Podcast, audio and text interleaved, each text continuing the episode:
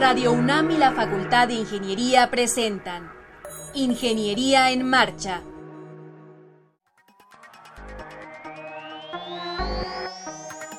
Un espacio dedicado a la divulgación del quehacer de la Facultad de Ingeniería.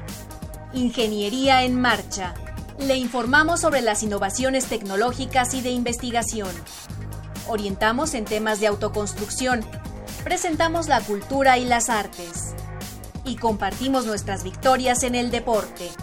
Ingeniería en Marcha. Un programa pensado para vincularnos con usted.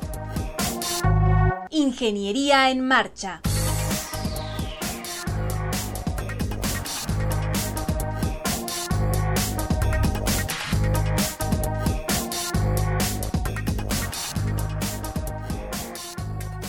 ¿Qué tal amigos? Muy buenas tardes. Soy Alejandra Torres. Me da muchísimo gusto que nos acompañen en nuestra emisión de Ingeniería en Marcha. Hoy es martes 11 de abril de 2017.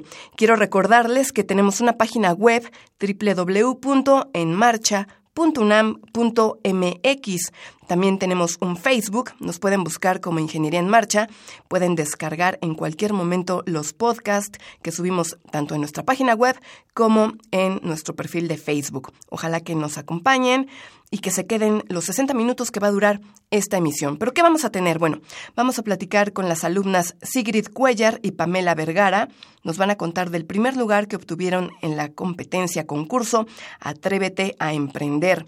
Posteriormente, el licenciado Gustavo Carrión nos dará detalles sobre el proyecto Met Revolución, aplicado en las estaciones del Metro Valderas, Salto del Agua y en Juárez. Conversaremos con Cristian Prieto Villalba, Miriam Hernández Alegría y con Eduardo Martínez Hernández sobre Orteprots. Y platicaremos en la recta final de este programa con la licenciada Araceli Rodríguez González, directora ejecutiva de Fundación UNAM, y platicaremos con la licenciada Araceli Rodríguez González, directora ejecutiva de Fundación UNAM, y con el licenciado Horacio Martínez Vargas, responsable del área de vinculación institucional de la Universidad Pemex. 225 años formando ingenieros. 1792-2017. Facultad de Ingeniería. Bueno, ya les comentaba yo que está aquí con nosotros Sigrid Cuellar y Pamela Vergara. Ellas obtuvieron el primer lugar de este concurso llamado Atrévete a Emprender. Sigrid, ¿cómo estás? Bienvenida. Muy bien, muchas gracias. Muy feliz de estar aquí. Qué bueno. Pamela, ¿tú cómo te encuentras? También muy bien, muy feliz. Bueno, si nos comentan qué es Atrévete a Emprender. Sí, pues Atrévete a Emprender es un concurso eh, que se da para universidades públicas con apoyo privado y apoyo del gobierno de la Ciudad de México. Entonces, este, aquí este concurso lo que hacen es ayudarte y enseñarte todo lo que debes de hacer para salir exitoso en tu proyecto. ¿Ustedes qué presentaron o cuál fue su, su iniciativa?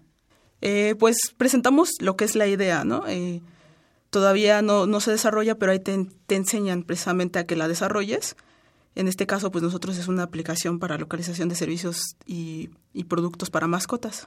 ¿Es una aplicación para teléfonos celulares, Pamela? Sí, exacto. Va a ser para teléfonos celulares porque tú puedes usar tu ubicación en el momento en donde estés para encontrar los servicios más cercanos y también puedes encontrar como servicios de tu interés, ya sea depende de qué mascota tengas o qué especialidad busques. O sea, el objetivo eh, de su aplicación es, de, dependiendo de donde yo me encuentre, si mi mascota se pone enferma, buscar a un médico veterinario lo más cercano a, mi zona o cómo funciona Sigrid? Sí, es lo más cercano a tu ubicación y obviamente pues los primeros que se muestran son los que tienen mayor reputación. Eh, todo esto es por medio de los comentarios y de la gente califica y además este pues también los que están abiertos en ese momento. Por ejemplo, si te llega a suceder una emergencia en la madrugada, va a haber una sección específica de hospitales de emergencia que aceptan a cualquier tipo de persona en cualquier horario y te van a mostrar al principio los que están más cerca y que están abiertos. Y que están abiertos. ¿Por qué se les ocurrió hacer algo para, para mascotas? Em, bueno, lo que sucede es que mm, yo hace como tres años eh, tuve mi primer mascota, bueno, aún la tengo. Entonces, este, bueno, siento que me cambió totalmente. Yo no era tan, tan cercana a las mascotas y sucedió a raíz de eso, ¿no? Y precisamente por eso salió la idea, porque yo andaba buscando un hospital de oftalmología, porque le dio catarata joven a mi perrito. Entonces, eh, bueno, ahí me ayudé mucho del doctor veterinario que yo en ese momento ten, bueno, tenía. Y, y entonces, pues él me ayudó a buscar, pero pues es eso, ¿no? Te ahorras. O sea, me tardé buscando, tienes que pedir eh, asesoría de alguna persona que sepa, precisamente para, oye, si será buen hospital o no. Entonces, pues sí, es un poquito más tardado. En este caso, pues tuve la, digamos que la suerte de que no fuera eh, emergencia como tal. O sea, tenía que ir a una cita y demás. Pero me pregunté qué sucede cuando de verdad necesitas algo urgente y no lo encuentras, ¿no? Yo, si no tienes que llegar y pues saber qué tal sale el hospital. Claro, claro. Pamela, ¿cuál ha sido tu, tu participación en el proyecto? Eh, pues después de un reencuentro con Sigrid, porque somos amigas desde secundaria, eh, nos dimos cuenta del amor que teníamos por las mascotas. Yo toda la vida crecí rodeada de mascotas y es muy arraigado en mi familia el amor y los cuidados, ¿no? Sobre todo la perros, gatos, este, hamsters.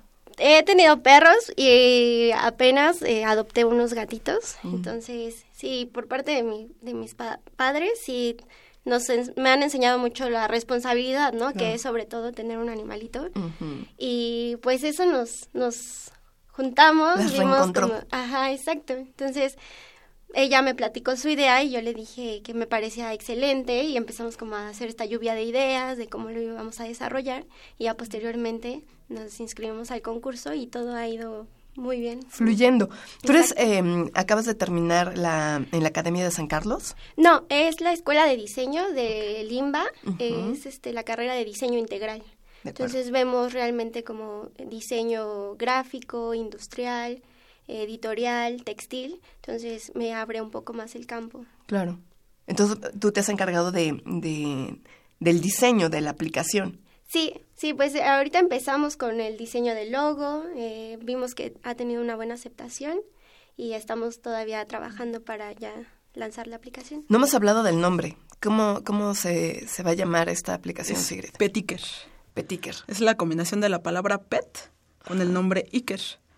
Precisamente, bueno, pet por mascota y la palabra Iker, bueno, es un nombre por mi perrito, así se llama, Iker. Y precisamente también de ahí nació el logo, el logotipo, porque es un schnauzer. Ah, mira, y entonces hace referencia a... Hace referencia exactamente a eso. ¿En qué proceso están? Em, ¿Qué hicieron en Atrévete a Emprender? En Atrévete a Emprender lo que hicimos, primero nos, nos dan todo, toda una fase de, de talleres para que aprendamos. Entonces, tenemos varias, tienen varios aliados con los que trabajamos. Uno es Sears, los otros son los mentores de Arrowwood Center. Entonces ellos nos enseñan cómo detectar nuestro mercado meta, por qué medios les vamos a llegar y que salgamos a conocerlos. Que no nos podemos quedar ahí, ¿no? Tenemos que salir a conocernos. Nos hicieron eh, que fuéramos a hacer entrevistas. Y con CIRS hemos trabajado toda la parte de la propiedad intelectual, lo que es el registro de marca, lo que es la propiedad industrial. En general ha sido todo eso. Y después tuvimos un taller de Pitch Academy, que nos enseñan todo lo que es los tipos de pitch que existen, eh, que sepamos cómo llegar a las emociones, cómo hablarlo, cómo expresarnos corporalmente y, verbalmente, y pues nos, hace, nos hacen al final un, digamos que como un jurado nos califica nuestro pitch final para ver si qué podemos cambiar cuando estemos realmente contra con unos inversionistas. A ver, eh, hacemos un, un ejercicio. A ver, Pamela, Adelante, échate un pitch. Bueno, nosotros somos Petiker y somos una empresa que se preocupa por tus mascotas. Eh, la finalidad de nuestra aplicación es que encuentres los servicios que tú buscas, ya sea desde hospitales, clínicas, hasta eh, accesorios y pasando también por otro tipo de servicios no tan conocidos como los taxis para mascotas, fiestas para mascotas. ¿En serio? Sí, hay una gran variedad porque realmente el mercado de mascotas ha ido creciendo bastante. Entonces. Eh, bueno, te voy a interrumpir tantito. E, entiendo que, exactamente eso es algo muy importante que se ha venido manifestando en la Ciudad de México, que ha aumentado el que las personas tengan más mascotas que antes. ¿Eso lo, lo detectaron mediante alguna investigación? Sí, eh, precisamente todo el trabajo que hemos realizado eh, vamos y preguntamos qué es lo que te hace falta o por qué razones si estás satisfecho o no con esos servicios. Muchos no quedan satisfechos con los servicios o muchos tienen esas emergencias. Entonces sí, sí, la verdad es que en las entrevistas que realizamos obtuvimos muy buenas respuestas de que sí les interesa la aplicación. Sí, Sí, de hecho hay como servicios que la gente ha necesitado y no sabe de su existencia, ¿no? Tal es el caso de los taxis para perros. O sea, todavía es un nicho un poco pequeño, pero sí lo hay. Y realmente muchas personas han necesitado eso porque no solo tú puedes ir acompañando a tu mascota, sino pueden recoger a tu mascota, ya sea en estéticas o hasta spas que también van a encontrar en la aplicación y este y te la entregan en tu en tu casa en tu domicilio o en tu trabajo porque no te da tiempo de ir por tú ahí no estás ajá y eso pues este es un servicio pues muy útil que queremos también impulsar desde la aplicación. Claro. Y este y a la gente pues que no conoce, ¿no? Entonces le va a permitir como conocer toda la variedad de servicios que hay, hasta los más como excéntricos. Claro. Pero que realmente sí hay gente, ¿no? Que se interesa por contratar ese tipo de servicios. Sigrid, ¿cómo la ves? ¿Qué viene para Petiquer? Pues ahora, ahorita precisamente estamos terminando los últimos talleres en Atrévete a Emprender. Eh, ahorita estamos con toda la parte de lo, la financiera y la parte legal. Ahora, ¿Ya, registraron la, el nombre? O sea, eso ya está registrado. Ya tenemos registrada la marca, sí, ya la tenemos registrada. Eh, precisamente nos apoyó mucho la profesora Paola Dorado a realizar este registro y en compañía con CIRS, ¿no? Y bueno, pues ahora, eh, como mencionaba, estamos en la parte legal y la financiera y ahora eh, nosotros ya tenemos un bosquejo, bueno, ya tenemos un primer plan y es una fecha tentativa, no exacta, pero en este año sale la aplicación y la fecha tentativa es más o menos por el mes de agosto. Mm, que la aplicación va a estar disponible para las dos plataformas, que sería Android y iOS. Oye, Sigrid, tú eh, no te he preguntado, ¿qué ingeniería cursaste? Ingeniería en computación. Ok no sé por qué de repente pensé que eras como industrial. Dije, ¿quién va a hacer la programación? Supongo que tú la vas a hacer. No. A ver, platícanos eso. Eh, sí, eh, lo que sucede es que el, área en la que yo me especialicé más, sí me metí al, módulo de software, pero me gusta más la gestión de proyectos. Vamos a estar totalmente involucradas en el proyecto, pero precisamente un profesor que me enseñó a usar, a hacer aplicaciones en la facultad, él se va a encargar del desarrollo. ¿Y podemos decir el nombre? Sí, este, se llama, es el ingeniero Marco. Nada, es que, perdón, no recuerdo su apellido. Uy, no. Marco. Bueno, está bien, está bien. A veces eso pasa. Entonces, una, disculpa. él se va a encargar de, de la programación. Sí, él se encarga de la, de la programación junto con un compañero. Y este, nosotros, yo me voy a enfocar a toda la gestión del proyecto, de todo el proyecto. De acuerdo. Y Pame pues, se va a encargar de, de toda la parte del diseño. Del diseño. Mercadotecnia. Y la no, bueno, nada más ni nada menos. Sí, sí, sí, sí. Oye, Sigrid, em, seguramente te lo han preguntado en otros lugares. Entiendo o me parece que es un poco semejante eh, su, su aplicación de Petiker a Google Maps. ¿Es así? ¿Sí? ¿No? ¿O por qué? No, porque realmente sí me lo han preguntado bastante, pero la diferencia que tiene es que solamente van a poder encontrar servicios de, que cumplan con ciertos estándares de calidad y seguridad. O sea, no, no cualquier eh, negocio que esté en la esquina va a estar en esta aplicación. Eh, pretendemos ahí este, también ayudarnos de alguna institución que nos avale todo este tipo de, de, servicios, ¿no? Entonces, eh, la única parte que tiene similar es que pues se van a encontrar cerca de la ubicación por medio de la aplicación y también algo que tiene Google, por ejemplo, es que no precisamente no investigan ese tipo de negocios. Y otra cosa que tiene Google, que podríamos decir que es mala para, para las personas, es que eh, hay muchos servicios que siguen dados de alta en el mapa y ya, ya, no existen. ya ni siquiera funcionan o ya no existen, ese negocio desapareció. y entonces ustedes lo, lo, tendrían al corriente, todo este... Exactamente que en la esquina que está señalada funcione y que esté abierta en el horario que ustedes están diciendo que sí atienden. Exactamente. Y cumpla con una calidad para estar dentro de la aplicación. Esto es para brindarle sobre todo como esa confianza y seguridad tanto a los usuarios como a los que se inscriban en la aplicación. Sí, bueno, y algo también importante para mencionar de esta aplicación es que los usuarios, los dueños de las mascotas, van a poder dar de alta eh, digamos que información importante sobre la salud de sus mascotas, si fueron operados, cómo está, si están enfermos en ese momento. Oye, eh, Sigrid, eh, Pamela, ¿han considerado, yo creo que eso es, eso es común, que a veces cuando tienes un perro, gato o cualquier mascota, la llevas con un cierto veterinario, a veces realmente no les hacen nada. no los atienden bien. Los llevas con otro médico y dice, oiga, pues es que a dónde lo llevó está muy mal. O tú mismo te das cuenta de que no lo están atendiendo. ¿Ustedes lo van a, considerar en, su aplicación? Sí, es precisamente por eso que existe, la, que existe un filtrado en la aplicación, que vas a poder ver servicios por especialidad, en el caso de los que son de servicios de salud. Ajá. Entonces ahí este, eh, vamos a poner, si por ejemplo este hospital se dedica más a los gatos, ahí lo vamos a poner. Si se dedica más a los perros, lo vamos a poner. Normalmente se dedican más a perros y gatos, la mayoría. Pero hay servicios que, que, también atienden a lo mejor a pericos. Hurones, últimamente a los hurones también eh, se ha vuelto una mascota ya muy eh, común. Encontramos una clínica, de hecho, de especialidad hurones y también estamos como viendo si nos vamos a asociar con ellos. Claro. Exactamente. El chiste es que encuentren no solo para perros y gatos, que es lo más común. O sea, es que encuentren para todo. Reptiles. De acuerdo.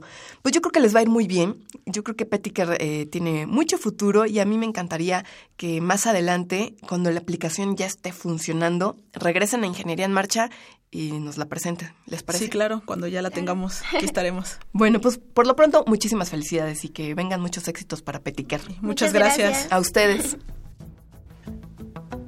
Les compartimos que en el portal web de la Facultad de Ingeniería se han publicado los documentos, acuerdo por el que se establecen políticas institucionales para la prevención, atención, sanción y erradicación de casos de violencia de género en la Universidad Nacional Autónoma de México y Protocolo para la atención de casos de violencia de género en la UNAM.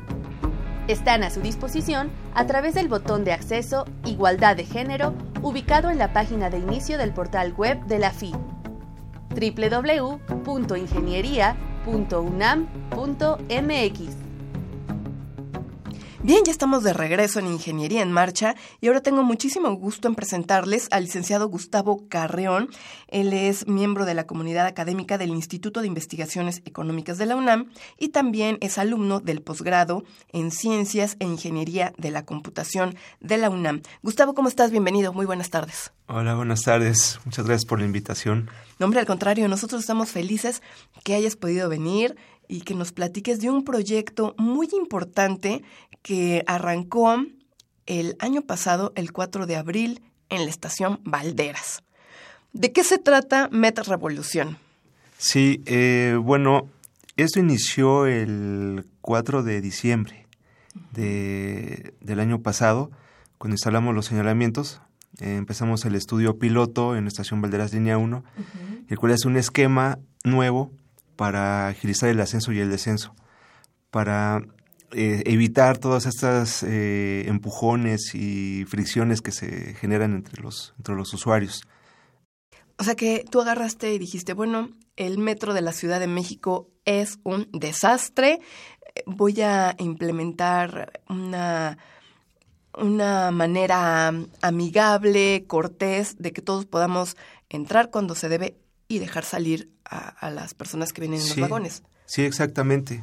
Bueno, este, digamos que todo inició con un, eh, un concurso en el que participamos, que lanzó este, el Metro, y estamos ganadores. Entonces ahí proponíamos un esquema, un nuevo esquema de ascenso y descenso de puertas dedicadas, que no es la propuesta que se implementó. Entonces teníamos un vagón con cuatro puertas y dos de los extremos iban a ser de entrada y dos de salida. Pero vimos que esto iba a ser muy difícil. Entonces buscamos otra manera de implementar esto eh, más eficiente, este, que nos permitiera hacer también un estudio en, en el sistema real y es el esquema que está. Entonces esto fue un concurso que lanzó el Metro hace entonces hace algún En diciembre de 2014, sí. Entonces 2015 estuvimos haciendo toda la investigación. Somos un equipo de investigación de cuatro personas. Sí. Están mis tutores eh, Luis Pineda, Carlos Gershenson, eh, alumnos del posgrado, Jorge Zapoteca del Yo y se integró Tania Pérez, que es la diseñadora de los señalamientos. De acuerdo. Entiendo que pasaste muchas horas viendo videos del comportamiento de la gente en el metro. Estuvimos grabando mucho, mucho tiempo eh, para ver ese comportamiento, para tratar de regularlo, también para tomar tiempos, promedios, eh, el flujo de los trenes y pues es el resultado que tenemos ahorita a tres meses, o sea, diciembre, enero, febrero, marzo, abril, ustedes hicieron un corte. ¿Cuál ha sido ese, ese resultado de estos tres meses de haber implementado este sistema? en, entiendo, Metro Valderas, pero ya lo replicaron en Salto del Agua y en Juárez. Y Hidalgo también. Y fíjate, Hidalgo. Este, sí, pues el estudio piloto constaba de dos semanas, en diciembre. Eh, fue todo este estudio análisis y grabamos de 6 de la mañana a 10 de la mañana, en hora pico. Entonces, con todos estos datos, eh, pues vimos la ganancia o los resultados del proyecto. Sabemos que por cada tren que llega, bajo este esquema estamos ganando cuatro segundos aproximadamente. Pero que si los va sumando alrededor de estas eh, esas cuatro horas, eh, equivale a que pasen tres trenes más en horas pico, que equivale también a que sean cinco mil pasajeros más que transportas. Nada más, o sea, eh, estaban haciendo una comparación de que son cinco mil eh, usuarios, que es la misma cantidad de habitantes que tiene Honduras o Finlandia. Eh, sí, bueno, eh, posiblemente tengan más, sí, pero pues sí es una cantidad de que este importante que solamente está considerado haciendo el estudio en Valderas. Si tuvieras más estaciones con este esquema, pues ganarías más tiempo. Claro. Oye, Gustavo, ¿y por qué no se, se hace, por ejemplo, en toda la línea de universidad, en todas las estaciones, hacerlo? Sí, pues está pensando en, en hacerlo. Ahorita está trabajando en línea 3. Por ejemplo, ya está el bloque de Valderas, eh, Juárez, Hidalgo. Y eh, se va a extender sobre línea 3. Posiblemente se haga ya hacia, hacia universidad, por ejemplo, se está considerando centro médico, este, a lo mejor tal vez Zapata. Pero yo me refiero todas, en todas las Todas estaciones. completas. Ajá. Sí, sí, ¿Por sí, no? pues sería lo ideal.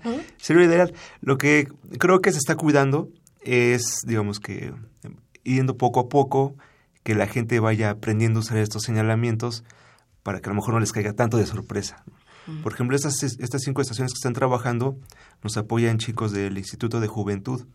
Ellos, eh, hay brigadas que van y empiezan a orientar a la gente. Les enseñan cómo usar los señalamientos y pues están, digamos, haciendo esta labor de concientización. ¿no? ¿Cómo son lo- los señalamientos, Gustavo? Sí, son dos líneas guía, eh, principalmente, donde tienen sus letreros de área de espera, es donde la gente tendría que esperar, y en medio hay tres flechas de salida que indica la salida donde va a caer la puerta del tren. Eh, como dice su nombre, son áreas de espera.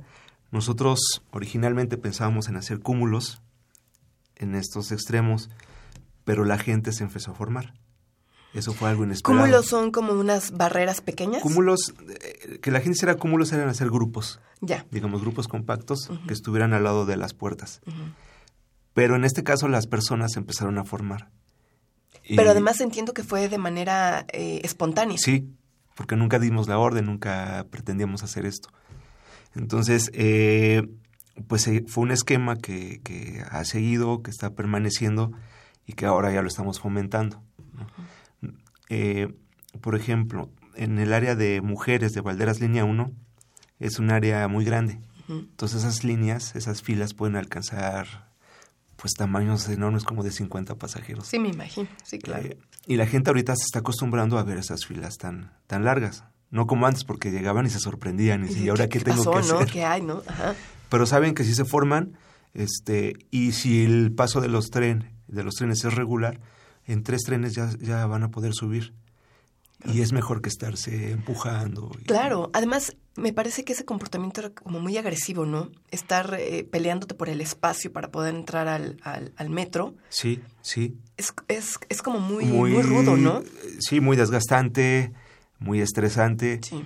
Entonces, eh, tú aunque hubieras llegado a lo mejor 10 minutos antes, igual no te puedes subir porque pues hay gente que se empuja más, hay gente que digamos es más ducha, por Claro. decirlo, se, este, se aferra más, Sí, entonces sí. son los que suben primero. Claro. Es lo que estamos evitando con este esquema, que haya un orden y que el primero que llegó pues va a ser el primero que va a salir a subirse. Y en, en otros lados de- del mundo, estos comportamientos son, son naturales, fluyen. Entiendo que en Japón la gente también se forma y entra a los vagones, pero esto lo hacen ya de manera eh, normal. Sí, normal. Sí, este, deben de tener ya culturalmente está inmerso, ya, ya lo tienen aprendido, entonces pues ya la demás gente sabe y sigue este procedimiento. ¿Eso quiere decir que en México nada más éramos un despapalle en ese sentido? Sí, porque nunca hubo, nunca hubo, pues nunca hubo un método de regulación. Entonces, digamos que estaba muy suelto, todo el mundo. Pero ¿sabes qué. Gustavo? Yo recuerdo mucho que, que decían, antes de entrar, deja salir. Yo no sé si eso fue una campaña en televisión o en radio, yo no, no, no lo recuerdo, no lo tengo tan claro, pero sí sé que eso se usaba mucho. Es que antes de que entres, deja que salga la gente. También creo que esa es una buena medida para Sí. no estarte enfrentando y, y chocarte. ¿no? De hecho, esa es la regla. Pero lo, lo malo es que no se sigue. Metro ha tenido campañas también de, de- para que, que usen esta regla, pero no ha habido tanto éxito. Y la gente pues no lo sigue. Todos los vagones tienen su letrero pegado. Pero la gente no lo sigue, no lo lee. Entonces con esto pues ya hay algo marcado en la plataforma Claro. que nos indica dónde pararnos. Ustedes le ponen de una manera muy bonita a, a los, a los pasajeros que a veces se rehusan y que no, no siguen estas indicaciones. ¿Cómo, cómo le, ¿Cómo le llamaron? Son los pasajeros necios. Los pasajeros necios. ¿Qué, qué manera tan sutil de decirlo? Muy bonito. Sí, es que dentro de todo el análisis vimos que hay personas que, aunque ya está lleno el vagón, pues de todos modos se quieren subir. Y existen varias estrategias para eso. Por ejemplo, una es meterte de espaldas, entonces te, aga- te agarras de, de la puerta en la parte de arriba y empujas a los demás. Entonces, este, Pero volvemos como a, un poco a lo mismo, ¿no? Es como el, el respeto al espacio de todos y que, mm, ok, todos tenemos la necesidad de movernos porque vamos a nuestro trabajo, vamos a la escuela, tenemos prisa, todos. Sí. Y es respetar el tiempo de todos, sí, ¿no? Pero además, a veces se nos olvida que dentro del vagón hay ancianos, hay gente que viene lesionada, que viene usando Sí. una férula, que hay mujeres embarazadas, Sí. que hay, vienen mujeres cargando a niños pequeños. A veces no somos tan conscientes de las necesidades de los demás y somos egoístas. ¿Han contemplado alguna otra eh, mejoramiento para este proyecto? Sí, pues eh, han sumado, bueno, hay gente que se quiere sumar al proyecto eh, y nuestra propia diseñadora tiene en mente hacer una campaña de difusión justamente para evitar estas cosas, eh, para concientizar al usuario, eh, por ejemplo, las personas que suben con las mochilas, Sí. que las bajen, los que se ponen en los tubos de las entradas, interfieren en la entrada, eh, para ceder el lugar. Claro. Eso es otro tema, otro tema, ceder los lugares. Pero fíjate que ahorita que lo que mencionabas de la gente que se pone luego, luego en los tubos, yo creo que también, a lo mejor, eh, pues dile a Tania que lo tome en cuenta. Decir, bueno, si tú vas a una o dos estaciones, sí, quédate cercano a la puerta. Pero si tu viaje es más largo, pásate en medio, ¿no? Donde no, no interfieras y que la gente que va a entrar y salir rápidamente pueda hacerlo, ¿no? Sí, exactamente. Sí, ahí es eso, hacer como una especie de eh, manual, digamos, de uso de uso del usuario metro. del metro, sí, para los usuarios, eh, y que se lleve a cabo. Porque todas estas reglas, bueno, sabemos que, que es lo que se debería de hacer, pero en la realidad o en los hechos no se hace. Claro. ¿Cómo te sientes de que esté funcionando también el proyecto? Sí, pues, es una gran satisfacción. Eh, hemos estado tanto tiempo en este proyecto que, pues después de tanto, pues vimos ya los, los frutos, ¿no? De, de lo que es posible hacer. Eh, nos sorprendió mucho que la gente, eh, que los usuarios también nos apoyaran en este esquema Claro. y, y que siga permaneciendo. Y aún más, este, hay estaciones nuevas donde ponemos los señalamientos y en el primer día, sin que nadie esté, ya están, ya los están usando. Qué maravilla. Sí, es realmente sorprendente. Cada vez que voy, este, me sorprendo de la misma manera. ¿no? Pero, pero de una manera muy, muy padre, ¿no? Sí, De que la gente lo está usando bien. claro, sí, sí, sí. Hoy estuve, por ejemplo, en Estación Hidalgo Sí. con los chicos de Injuve. Este, tomo fotos, eh, para todas la- las evidencias este, de cómo va el proyecto. Y pues sí, este, Hidalgo va funcionando muy bien y es la estación más Y, nueva. y tiene mucha gente, ¿no? Mucho, igual que Valderas, tiene mucho tráfico. Así es. De hecho, consideramos eso. Por ejemplo, eh, Valderas Línea 1, que fue la primera estación, consideramos esa estación porque mucha gente eh, que sale, o casi la misma gente que sale, es la que entra. Entonces hay mucho intercambio. Claro. Eso nos permite ver los flujos de entrada y, de salida. Pues qué maravilla, qué maravilla, Gustavo. Ojalá que esta iniciativa se siga re- replicando, Sí, que en sí, sí. otras eh, estaciones del metro lo, lo tengamos y que todos podamos convivir y desplazarnos de una manera más eficiente. Sí. Y respetuosa también. Claro. Ay, antes se me, se me estaba olvidando una pregunta. Durante estos intercambios que de la gente que ya entra más ordenada, ya no hay tanto carterista, supongo. Sí, exacto. Porque también, cuando entrabas todos en bola, ahí aprovechaban y chin, de repente ya no traigo cartera, ya no traigo celular. Sí, pues ahora solamente tienes a la persona de atrás, ¿no? Claro. También el director del metro ya este, hizo un anuncio, bueno, explicaba cómo trabajaban estas bandas este, y pues aprovechan de, de las aglomeraciones, llegan dos o tres personas y, Claro. Y entonces eh, pues ahí ya no sabes ni quién fue. Entonces, de manera indirecta, aunque no sea el objetivo de, de, esta, de esta aplicación, puede disminuir. pues, puede contribuir a, a disminuir los, los robos de cartera ¿no? y de celular. Sí, impacta en, en muchas cosas. Eh, En esto, en el orden. O sea, el orden hace que, por ejemplo, haya a lo mejor menos eh, robos. Entonces, y también impacta en la regulación de trenes, que el tren se puede ir más rápido, entonces llega el otro también Claro. más rápido. Entonces sí es muy benéfico en muchos sentidos, de forma indirecta también. Pues enhorabuena, Gustavo, te lo eh, reconocemos. Muchas, muchas gracias y ojalá que se siga replicando enhorabuena este proyecto. Sí, muchas gracias. No, al contrario, gracias a ti. Muchas, saludos muchas a, gracias. a todo tu auditorio. Gracias. Estás en Ingeniería en Marcha. El programa radiofónico de la Facultad de Ingeniería.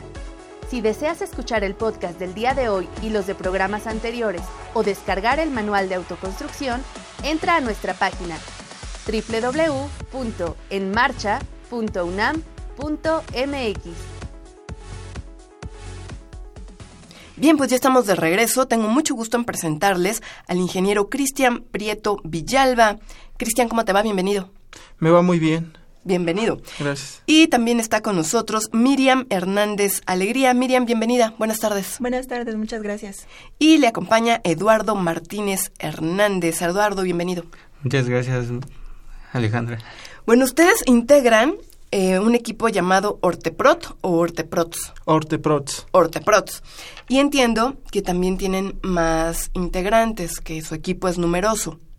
Sí, eh, en estos últimos días han ido integrando más compañeros, los cuales están trabajando en tareas específicas.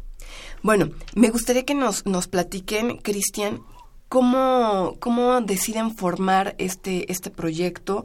Ustedes entiendo que se dedican a hacer prótesis para pierna y que participaron también en el concurso Atrévete a Emprender. Sí, ¿Cómo surge la idea de integrarse a este concurso? todo esto surge por, bueno, en un inicio yo eh, eh, empecé a estudiar la carrera de ingeniería mecatrónica con el objetivo de aprender y hacerme de herramientas que me permitieran desarrollar prótesis para miembro superior. Al concluir, eh, termino mi trabajo de tesis con la propuesta de diseño conceptual de una prótesis para miembro inferior, la cual era biónica. A lo largo de este trabajo conozco a Eduardo, el cual también estaba trabajando en el desarrollo de prótesis y nos decidimos unir para concursar en un concurso que se llama de CEFI Emprendedores de la Facultad de Ingeniería, en donde, con, bueno, ahí nosotros aprendimos por nuestra cuenta propia eh, todas las metodologías de, bueno, de en qué consiste una empresa o básicamente el, dise- el método Canvas, el cual este uno aterriza su idea y ve si es viable o no. Entonces, este nosotros nos preparamos por con nuestra, bueno, por nuestra cuenta propia y resultamos ganadores de este concurso y ya de ahí nos hemos inscrito a otros concursos como es el de Atrévete a Emprender. ¿Cómo les fue en Atrévete a Emprender? A lo largo de toda esta trayectoria muy bien, porque nos hemos capacitado sobre protección intelectual, marca, este y otros aspectos que no son Entonces, ustedes ya están registrados como Orteprots. No, aún no. Pero ya están en estamos, eso. Estamos en eso y estamos también en el proceso de patentes. Eso es muy importante. Sí. Eso es muy importante. Yo supongo, Eduardo, que ya se los han mencionado. Sí, de hecho hemos tomado en Atrévete a Emprender algunos cursos acerca de registro de propiedad intelectual, lo de derechos de autor, ir a, eh, ir al INPI a registrar nuestros productos que ya se han elaborado dentro de nuestro grupo de trabajo. En este caso nosotros como equipo hemos desarrollado tecnología con el que nosotros podemos eh, mover nuestros actuadores de nuestras prótesis. En este caso, la patente que se está eh, vinculando son para dos sistemas, son los controles con, con los cuales funcionan nuestras prótesis. Estos controles son a nivel de conciencia y autónomo, y uno autónomo. El de conciencia eh, se adquieren señales mioeléctricas, es un circuito donde se colocan un par de electrodos en el músculo de interés y en este caso es elaborado para miembro superior y para miembro inferior. Es importante registrar este tipo de cosas porque es una estrategia comercial como empresa para que nosotros podamos posicionarnos dentro de, este país, ¿no? Claro. Entonces, ahorita como grupo de trabajo nos hemos repartido las tareas para cada quien. Uno va, por ejemplo, Miriam es la que vincula toda la parte de, este, de medios como empresa. Claro. Y Cristian y yo la parte tecnológica. Es, es un Sí, oye, te voy a interrumpir nada más tantito, este Eduardo. Los otros integrantes del equipo que no pudieron acompañarnos, ¿qué, actividades eh, tienen, Miriam? Ah, bueno, eh, es un equipo muy diverso, está conformado por un médico y un ingeniero en computación. Eh, ellos nos apoyan en diversas actividades. Eh, por ejemplo, una de ellas es, eh, como lo comentaba Eduardo, realizar las pruebas.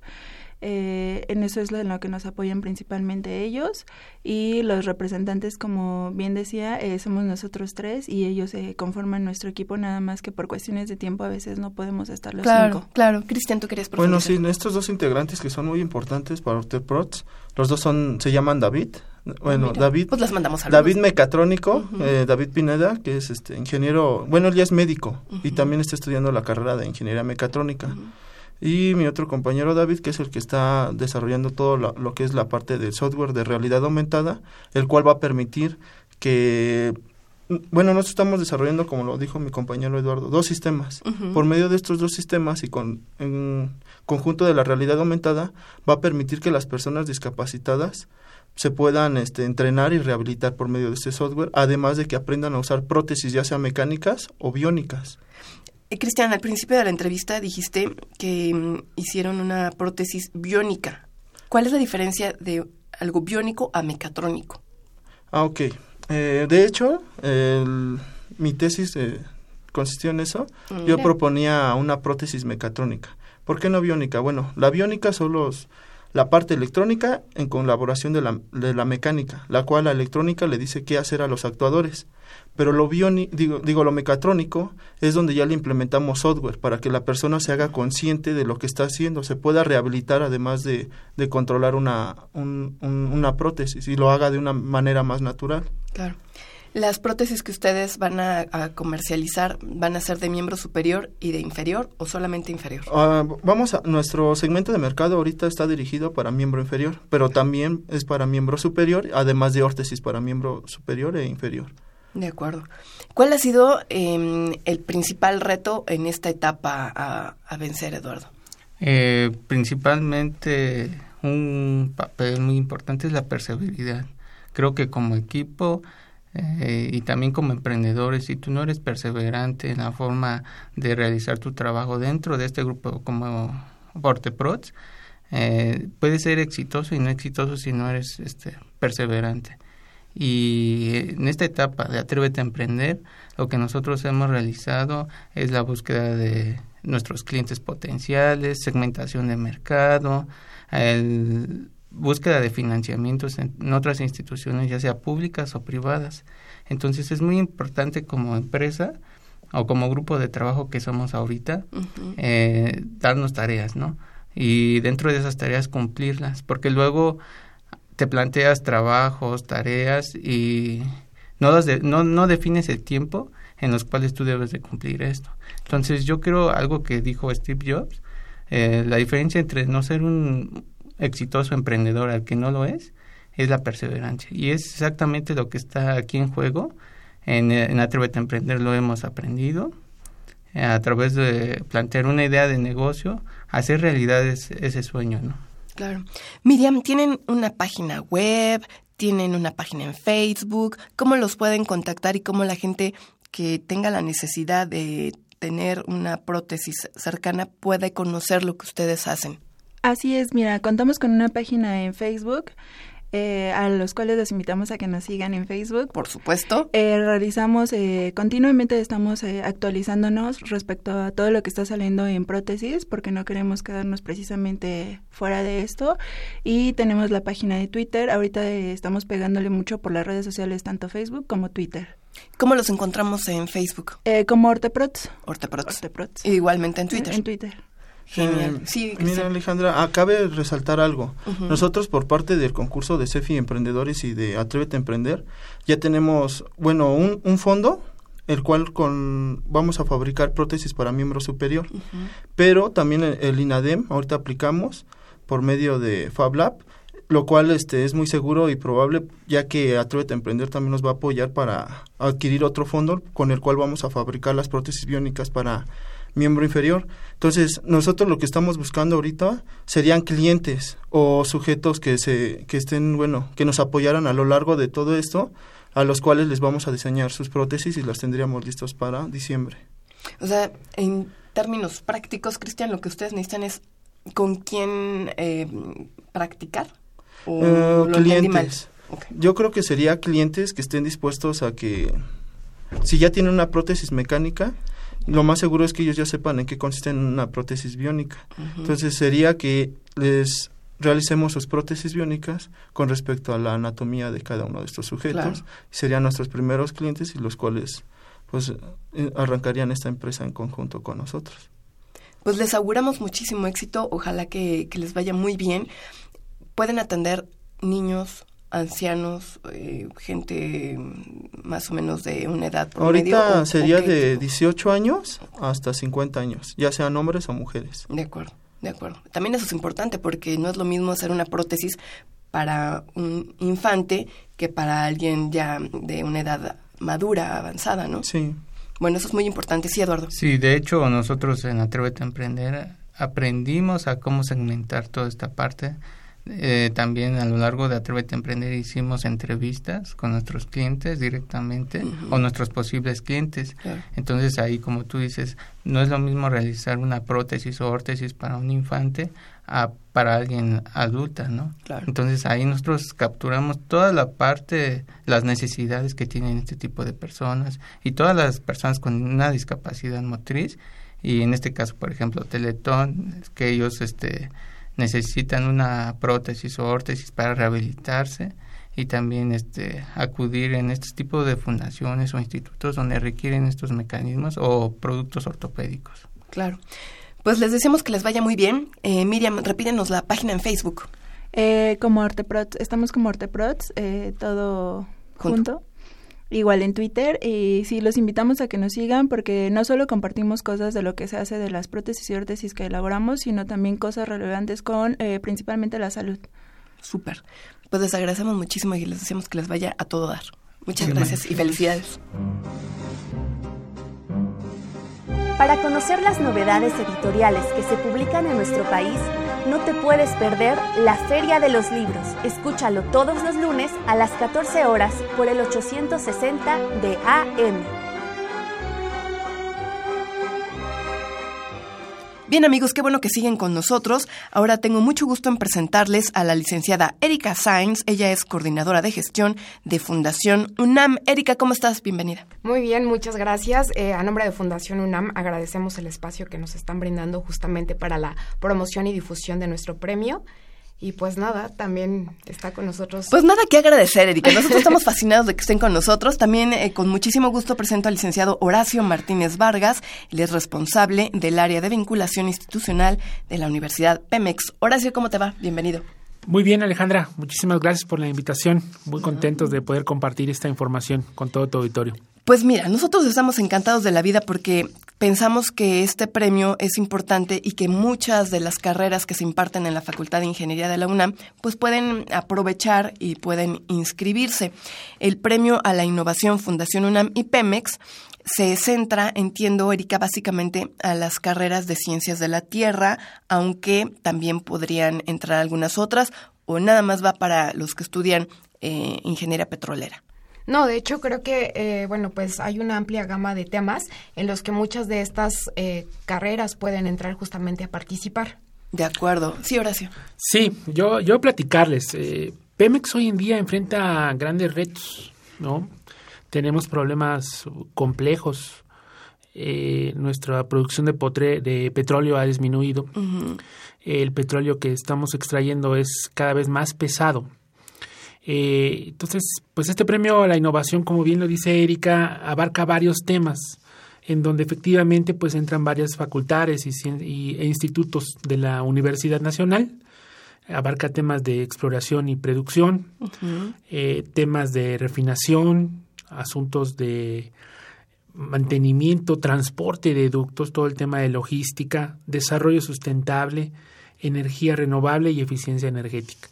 Eh, como te decía, hay, hay problemas muy complejos dentro de la empresa, eh, robo de combustible en nuestros ductos. Ese es un súper tema quema de, de gas natural en, algunas plataformas. Entonces, pues esperamos que nos lleguen proyectos innovadores, que nos propongan y nos digan cómo resolver ese tema de que nos ayuden en esta parte de hacer sinergia con la academia y pues es por eso la convocatoria que estamos lanzando.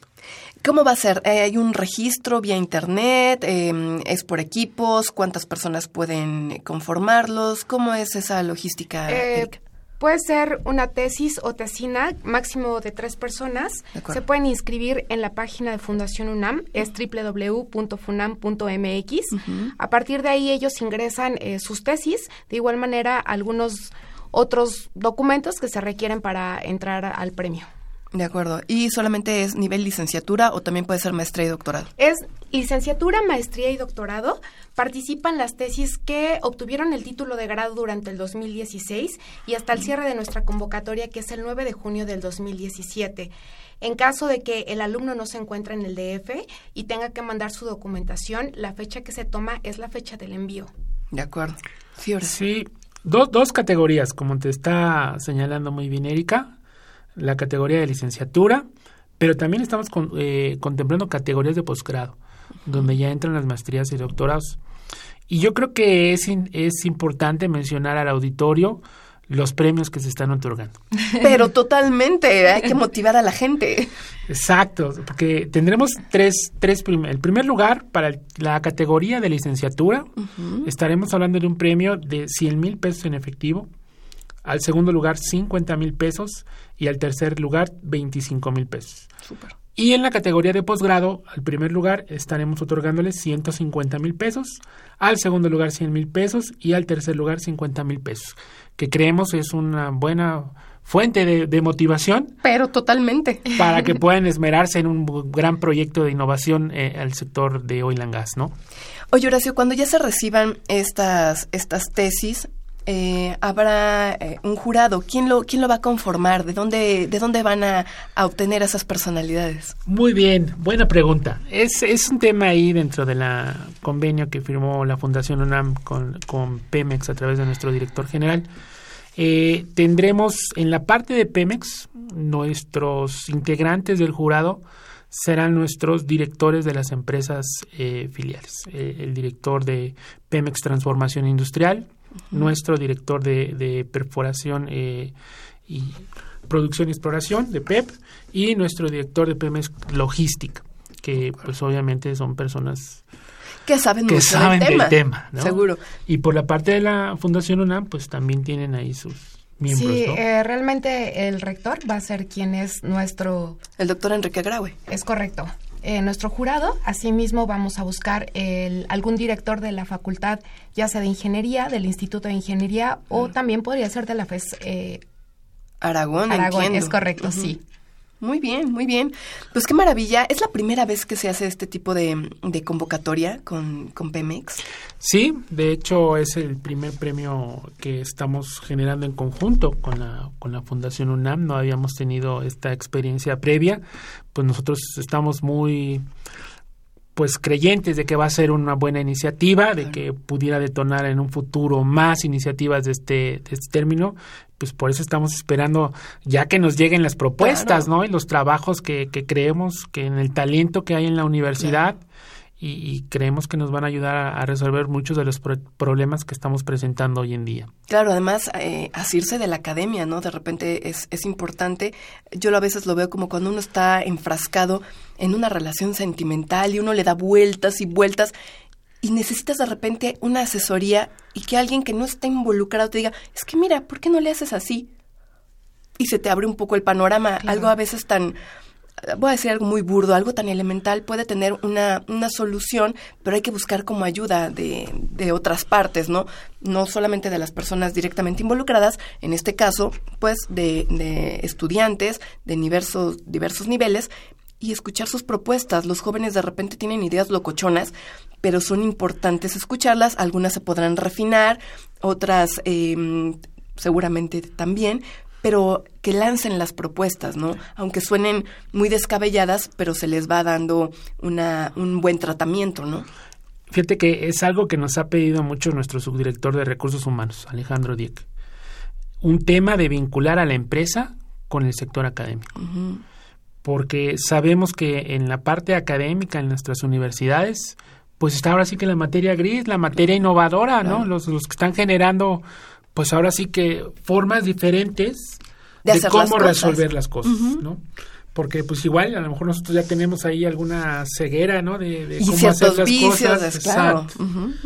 Y, y, pues yo creo que viene bien la iniciativa y por eso estamos pues nuevamente invitándolos, ya háganos llegar sus trabajos aquí a la Fundación UNAM, a la página, pues estaremos ahí revisándolos muy puntualmente, ¿no? Ese es, ese es el método entonces, ¿no, Erika? Registrarse en la página de Fundación UNAM y empezar a, a, enviar los, los documentos, las tesis. Sí, eh en caso de que igual te, tengan alguna duda, pregunta, comentario, también pueden llamarnos vía telefónica al 53 400 900, que justamente es el teléfono de Fundación UNAM.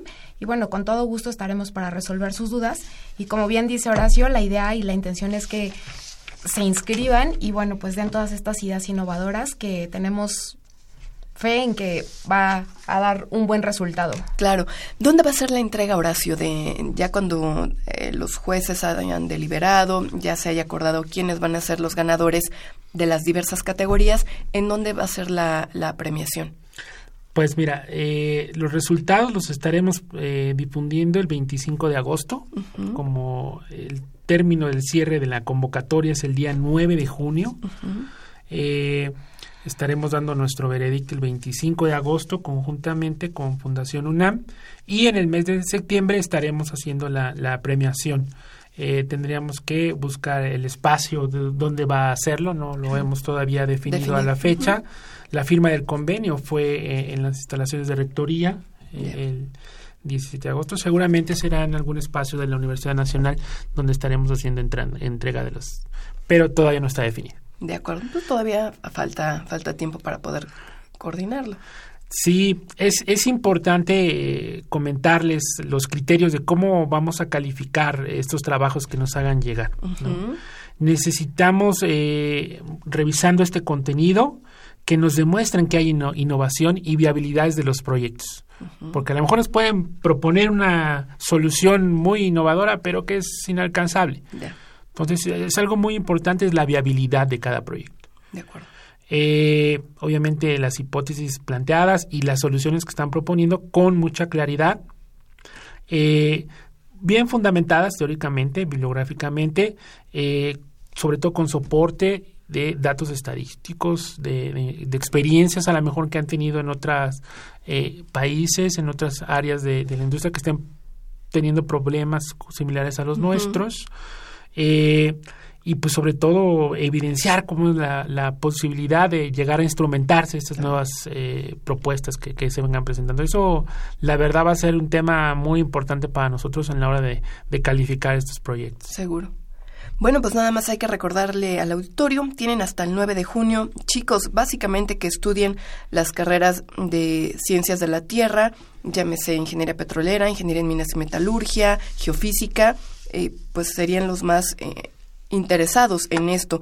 Erika, en ese sentido, ¿pueden haber tesis conjuntas o solamente eh, individuales? No, tesis conjuntas sin ningún problema, como te comentaba en principio, uh -huh. es un máximo de tres personas.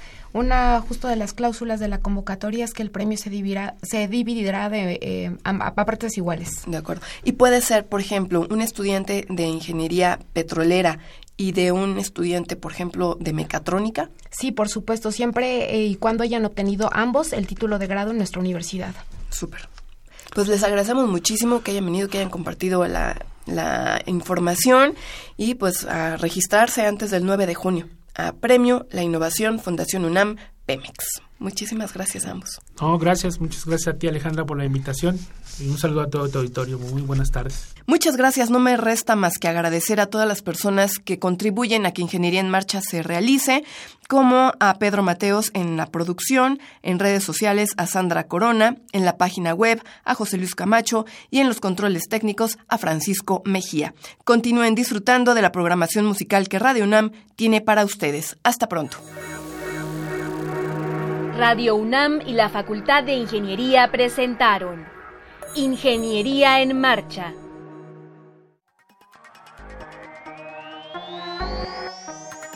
Un espacio dedicado a la divulgación del quehacer de la Facultad de Ingeniería.